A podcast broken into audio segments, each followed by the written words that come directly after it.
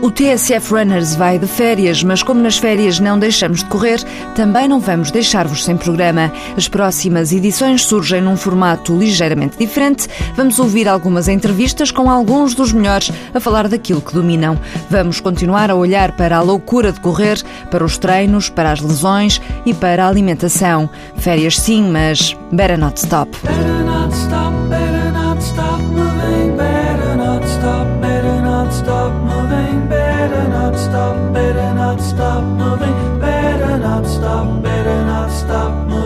Começamos esta edição de férias com a entrevista que o Walter Madureira fez ao Márcio Vilar.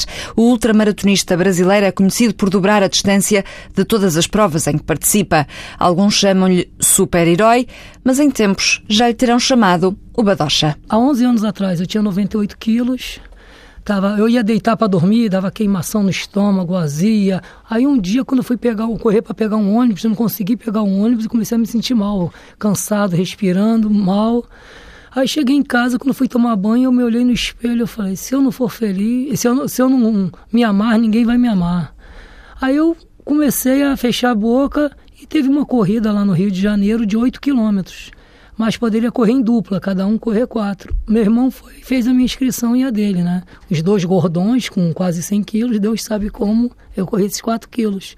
Mas aí gostei, aí comecei em volta da minha casa, correr devagarinho, caminhando, correndo devagarinho, 3 quilômetros. Aí fui aumentando e fechando a boca, todo dia comendo arroz integral, alface e filé de peito de frango. Aí eu fui perdendo peso, perdendo peso e comecei a me inscrever nas corridas de rua para ter motivação de continuar a treinando. Né? Aí passei para 10 quilômetros, para meia maratona.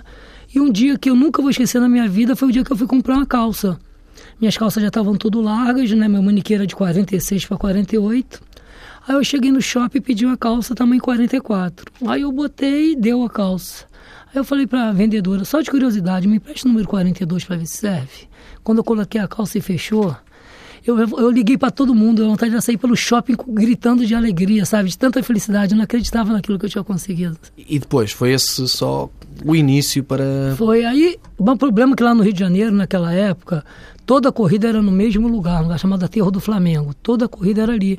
Aí eu fiquei com medo de cair na rotina e relaxar, parar de treinar e engordar tudo de novo. Falei, eu tenho que procurar motivação, procurar outras provas em outros lugares para motivar. Aí um dia eu recebi um e-mail que ia ter uma corrida de 24 horas em pista de atletismo, ficar rodando 24 horas. E essas provas de 24 horas em pista ganha quem dá mais volta. Você pode descansar um pouco, você pode caminhar, soma o número de voltas que você dá na pista. Aí todo dia eu abri e-mail e lia, pensava comigo, como é que pode um ser humano correr 24 horas, né? Aí todo dia eu li esse mesmo e-mail. Aí eu falei assim, um dia eu vou fazer um troço desse. Todo dia eu abri e-mail. Um dia nada, vai ser agora. Aí eu fui lá, fiz minha inscrição. Aí meus amigos ficaram debochando de mim, falando que eu ia dormir 22 horas, ia correr duas, que eu ia correr de fraldão geriátrico. Que... E todo mundo debochando. Chegou na hora, eu corri 166 quilômetros, fiquei em primeiro lugar na minha categoria. Aí eu chorava feito criança, não acreditava naquilo. Né? Aí eu descobri, né? Onde era a minha, minha praia, né? Como é que se fala, né? Aí comecei, eu passei a fazer só ultramaratonas. Aí depois eu fiz uma de 12 horas e fui logo para Jungle Marathon, sete dias dentro da floresta amazônica correndo. Essa tem, de resto, eh, uma história curiosa para contar, não é? Porque não, apanhou um valente susto. Não, essa agora, essa tem todas as vezes que eu fiz, teve história, mas agora esse ano eu dobrei ela. Eu, cor, eu corri 14 dias em vez de 7 dias. Eu corri 509 quilômetros dentro da floresta amazônica, sendo que os sete primeiros eu corri sozinho. E o que, que acontece? Na prova normal, correndo com 80 atletas, você espanta os bichos. Só que quando eu corri os sete dias sozinho, era caça. Eu fui perseguido por uma onça mais de uma hora. Eu correndo, normalmente a onça só ataca se ela tiver cria ou com fome. Mas eu não perguntei se ela já tinha almoçado ou não, né? Quando eu dei de cara com ela. Eu correndo e o tempo todo ela ia perto de mim só para mostrar que eu estava invadindo o espaço dela. E eu, chegou uma hora que quando eu fiz a curva eu dei de cara com ela coração quase que saiu pela boca. Aí eu tive que sair da trilha para fugir dela, para poder voltar. E você vai correndo, as cobras vão abrindo o caminho. O tempo todo é muita cobra. A cobra chegou a morder a sola do meu tênis. Você passa por pântanos, clama no peito. E isso tudo, chegou uma hora, acabou minha água. Aí eu tinha aprendido com os índios lá antes, eu comecei a cortar o cipó de fogo que eles chamam, que você corta e bebe a água. Chegou uma hora que nem cipó tinha mais, eu tive que beber água do pântano para poder matar a sede, porque sozinho tinha acabado tudo. Cheguei nos sete dias lá, encontrei com os atletas do resto do mundo todo, voltei para a prova com eles, larguei normal, correndo os outros sete dias e ainda cheguei em terceiro lugar geral ainda. O Márcio hoje em dia vive uh, disto, vive não? não? O que é que eu trabalho o dia todo, eu saio para treinar à noite, para competir, desconto os dias das minhas férias no trabalho e os amigos que ajudam nas despesas para competir. O que é que faz? Eu sou analista de sistema, eu trabalho numa construtora na área financeira. E gosta do que faz? Eh, ou gostava de, viver da corrida e para a corrida? Seria um sonho, porque eu tenho tantos projetos, né? Agora em outubro a gente vai voltar aqui em Portugal para atravessar Portugal de ponta a ponta, 730 e poucos quilômetros. Já estamos com um projeto para em abril do ano que vem largar da Torre Eiffel e chegar em Fátima também, fazendo as mil milhas, 1.600 quilômetros, correndo duas maratonas por dia. Queria muito poder me dedicar a isso, entendeu? E dando as palestras, motivando as pessoas a, a, levantarem do sofá e terem uma vida saudável, motivar as pessoas também, às vezes, que perderam seu emprego, estão desanimadas, a ver que se elas lutarem, forem em frente, elas podem conseguir dar a volta por cima e vencer de novo. As pessoas, às vezes a gente toma umas pancadas da vida, eu tiro até por mim, a gente reclama da vida, pô, mas por que Deus fez isso comigo? Porque às vezes a gente está muito acomodado com aquela situação, às vezes Deus dá uma sacudida na gente para a gente acordar e lá na frente a gente vai, de repente, ficar muito melhor do que estava antes. A gente tem que sair desse comodismo e ir em frente em busca e lutar pelo que a gente quer, porque a gente consegue. A superação que, que existe nas provas, no atletismo, no, no running, eh, deve ser eh, aproveitada depois eh, para as nossas vida, vidas? Com certeza, para a vida pessoal, para a vida profissional, tudo. Qualquer um pode.